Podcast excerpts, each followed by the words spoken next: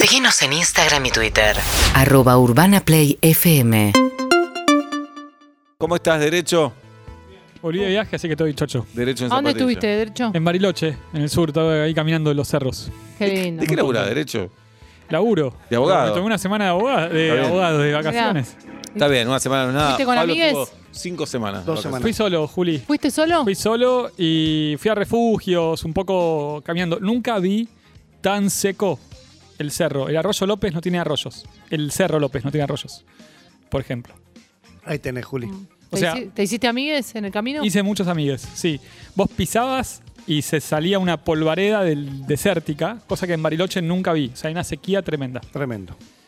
Así que, Eh. bueno, es importante. Linda ciudad para enamorarse, Bariloche. Hermosa. Hermosísima, sí, ¿Te- sí, te sí, sí. pasó? ¿Qué pasó?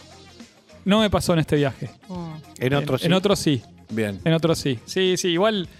Yo qué sé, yo cuando viajo, por lo menos no busco tanto amor, sino conocer. ¿Cenaste solo, almorzaste solo o ahí...? Lindo. No, almorcé. Mira, fui a una parrilla de una amiga que está en Angostura, en realidad no es Bariloche, pero viste que el porteño más o menos es todo lo mismo. Eh, estoy cargando igual, es- estamos aprendiendo. Uy, qué feo lo que di. No, bueno. Feo, ¿no? Sí. No, estoy, estoy diciendo un chiste. ¿Cómo se la llama la parrilla de tu amigo? Al alba. Espectacular, se come de 10. Y fui a ver ahí un amigo y cenamos juntos, comimos algo. Bien. Muy bien. Sí. ¿Y de qué nos vas a hablar hoy, derecho? El tema de hoy justamente tenía que ver con medio ambiente. Es un solo planeta el que tenemos, a veces nos olvidamos de esto y quería hablar de algunas herramientas prácticas para que vos que nos estás escuchando, ¿qué puedes hacer? Digamos, porque si no suena todo muy abstracto y muy lindo, ay, el planeta, todo muy lindo, pero al final estamos en la nada y en la nebulosa. Así que voy a arrancar directamente con eso, preparé lo de los incendios, un poco estuve eh, averiguando, investigando a ver qué pasa, la normativa, pero quería ir mejor a lo práctico, vamos a decir lo importante que para mí es primero y después vamos a lo, al resto lo me preguntan Dale. lo que quieran. Bien. Lo primero, hay un derecho que es espectacular que tenemos en, en Argentina, que es el derecho de acceso a la información ambiental. Esto está en la ley, hay, estaba en los decretos ya y es un derecho de información pública, pero específicamente relacionado con temas de medio ambiente. Entonces, por ejemplo, vos tenés al lado una explotación de lo que quieras, una maderera, tenés un taller mecánico, lo que vos se te ocurra, tenés emisiones, lo que fuera, bueno, vos tenés derecho de pedir de la municipalidad el expediente, tenés derecho de pedir de la explotación agrícola eh, los permisos y demás y ver qué impacto ambiental tiene eso. Eso me parece eh, muy bueno, digamos, porque con una nota simple que hoy en día es digital y es de tu computadora, podés por lo menos tener esa información y a partir de ahí ver qué haces. Ya con el pedido de información es una se dispara como si fuera un mecanismo de control, porque a vos se te piden informaciones como te están controlando como organismo, como privado y decís, bueno, pará, voy a hacer las cosas bien. Esto, por ejemplo, serviría mucho para el caso de emisiones, que tiramos todo a veces sin tratamiento a los ríos, riachuelos y demás. Y con esto creo que sería una buena herramienta como para pedirlo, si vos, por ejemplo, sos vecino, vecina o cualquier ciudadano. La otra es participar. Hay un montón de ONG serias que tienen que ver con el tema ambiental y, y estar acción de amparo específicamente para el tema de medio ambiente. Me parece que es muy importante acercarse, profundizar, investigar, ver qué pasa. Educación. Se sancionó hace poco una ley de educación ambiental en colegios que me parece fundamental, pues no cuidamos lo que no se conoce. Y yo veía, por ejemplo, que en general en el sur, bueno, hubo una afluencia de público con tema de las vacaciones, lo caro del dólar y previaje y demás, está llenísimo el sur. Y los No, y cuidados... porque es lindo el sur también, Es- no le claro. saques méritos, derecho. No, no, obvio, pero nunca estuvo tan Tenemos lleno una amiga que es dueña prácticamente de media. Patagonia. Sí, sí, lo sabemos. Dijo Juli. Eh, Con esto del previaje me forro. No, no, yo No al sur fui muchas veces, me encanta, ol- olvídate lo que sí que nunca lo vi tan lleno. O sea, y, y a pesar de eso, en general hay una conciencia de cuidado de parque nacional que tenemos en Argentina. Eso es muy valioso. Pero todavía creo que falta el, el hecho de decir la biodiversidad que tenemos, cómo cuidarlo y hacer un manejo del, del lugar más sustentable, sostenible en el tiempo en realidad. Bien. Eh, bien, ¿qué otro de los temas que tenemos aparte de, de cómo podemos hacer para contribuir con, con lo que está pasando en, en Corrientes, además de donar, o en Corrientes Misiones y todas las provincias donde hoy hay fuego? Lo que, lo que me preguntaban muchos es el tema de la donación. Si yo dono, ¿qué te- consecuencias tengo? ¿Puedo organizar una colecta? Y eso sí, la respuesta es siempre.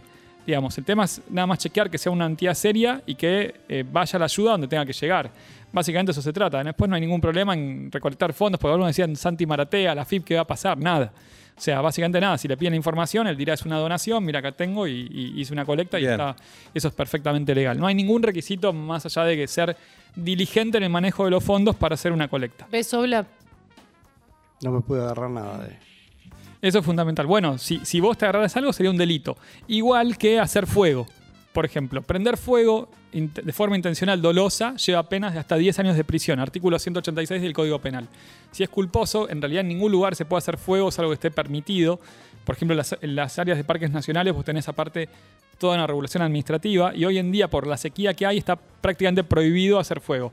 Así que es importante no hacer fuego y si ves eso, denunciarlo. A veces decís, ah, no, estás haciendo como policía, qué sé yo, bueno, pero está en juego Estás la- cuidando. la vida. Sí, en los campings, que son lugares contenidos y donde se garantiza que se apagan los fogones. Vos tenés No, pero claro, de hecho zonas- está, hay carteles que, que avisan si está prohibido o no. Exacto, Claro. vos tenés zonas donde, donde está permitido y siempre tenés que preguntar, en su caso, los guardaparques, las autoridades saben exactamente, pues si no, no podrías cocinar, pero hay, hay lugares muy... eh, Igual la norma es, está prohibido, excepto donde se especifica que Exactamente, se puede. eso es lo que quería Pero decir. La norma es, está prohibido, Nada, no puedes hacer fuego porque te parece que no vas a prender fuego. Además vos pensás, lo pagué bien, qué sé yo, la prevención tiene un sentido por algo. Cuando tenés tanta gente, cuando tenés un ambiente tan seco en este verano por las lluvias, ni ni ambiental, ecológico, lo que sea, la verdad es que se complica. Estuve viendo el presupuesto, en general fue aumentando de- del plan de manejo del fuego. Tenemos una ley, tenemos leyes de todo acá. Hay una ley que es bastante, la leí, me pareció bastante importante, que es la ley del manejo del fuego. Tiene un montón de previsiones, recursos, emergencias, penas, sanciones, todo lo demás. El tema es que se cumpla y que efectivamente la ayuda llegue y los recursos estatales estén donde tienen que estar. ¿Y es fácil comprobar que alguien eh, y prendió el fuego, que el, que el incendio es intencional o es más complejo? Es bastante complejo, no tanto el tema de si el incendio fue intencional o no, porque lo que, lo que la práctica, mira, yo leía un artículo de fan de Andrés Napoli y decía, es una práctica común, algo que sabemos, que productores agropecuarios usen el fuego como herramienta para Para después de plantar soja, por plantar o lo que quieras. Entonces, eso es algo que tenemos que repensar y, combatir. Nosotros nos llegó el humo en Capital Federal, los que vivimos acá, por ejemplo, y lo, veíamos eh, en, la zona norte, en la zona litoral. Entonces, si vos me preguntas, la prueba es bastante difícil porque a veces no sabes si ese fuego fue intencional, probar eso, eh, son territorios bastante grandes, privados en muchos casos. Y algo que es, esto es lo que me gustaba hablar hoy. Tenemos una concepción como de la propiedad privada que quedó de un paradigma donde, bueno, como el señorío, ¿no? Sobre la cosa y medio de, dominio total. Pero hoy nos estamos dando cuenta que esa total propiedad, ¿no? El hecho de la camioneta 4x4, voy a donde quiero, ejerzo sobre mi campo lo que quiero porque es mi lugar, después termina afectando un poco a todos. Entonces creo que esos límites son importantes. Hubo un caso en 1800, que fue uno de los primeros casos de la Corte Suprema Argentina, fue ambiental.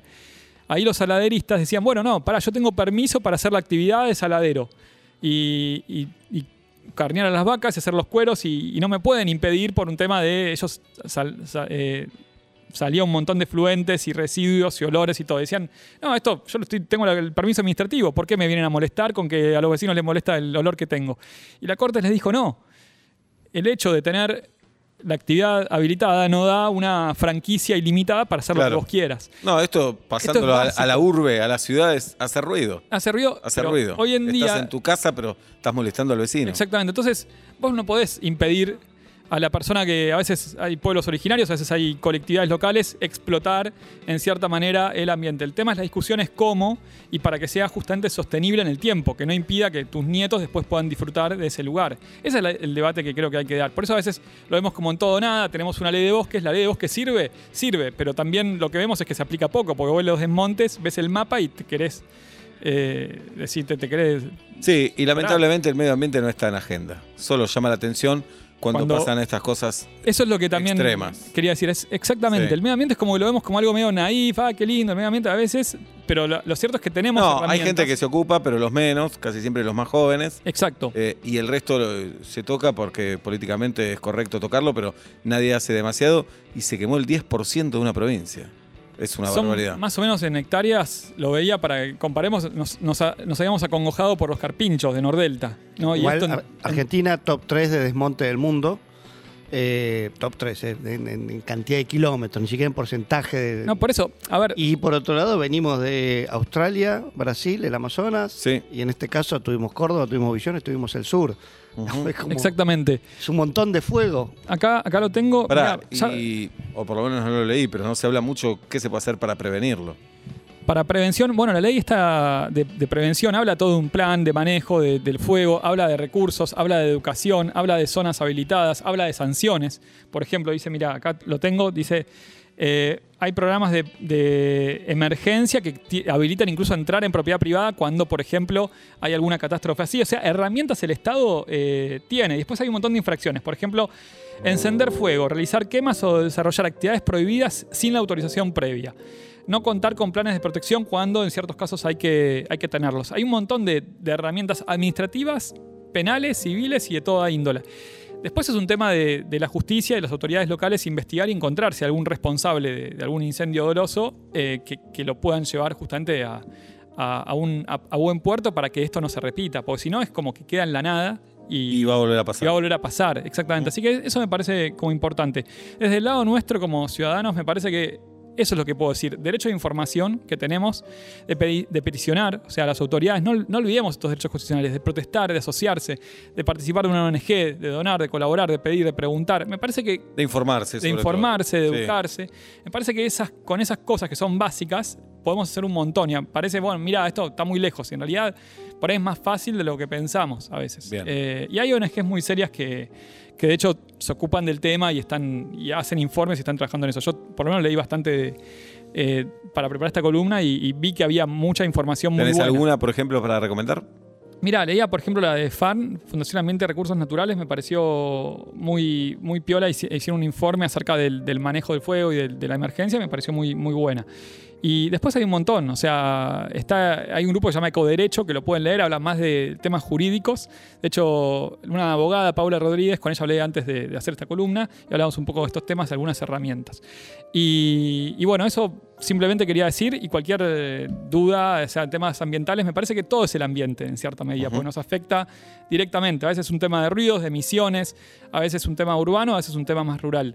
Pero creo que es importante tener claras esas herramientas. Gracias, Derecho. Por favor. Derecho en zapatillas, aquí en Vuelta y Media. UrbanaPlayFM.com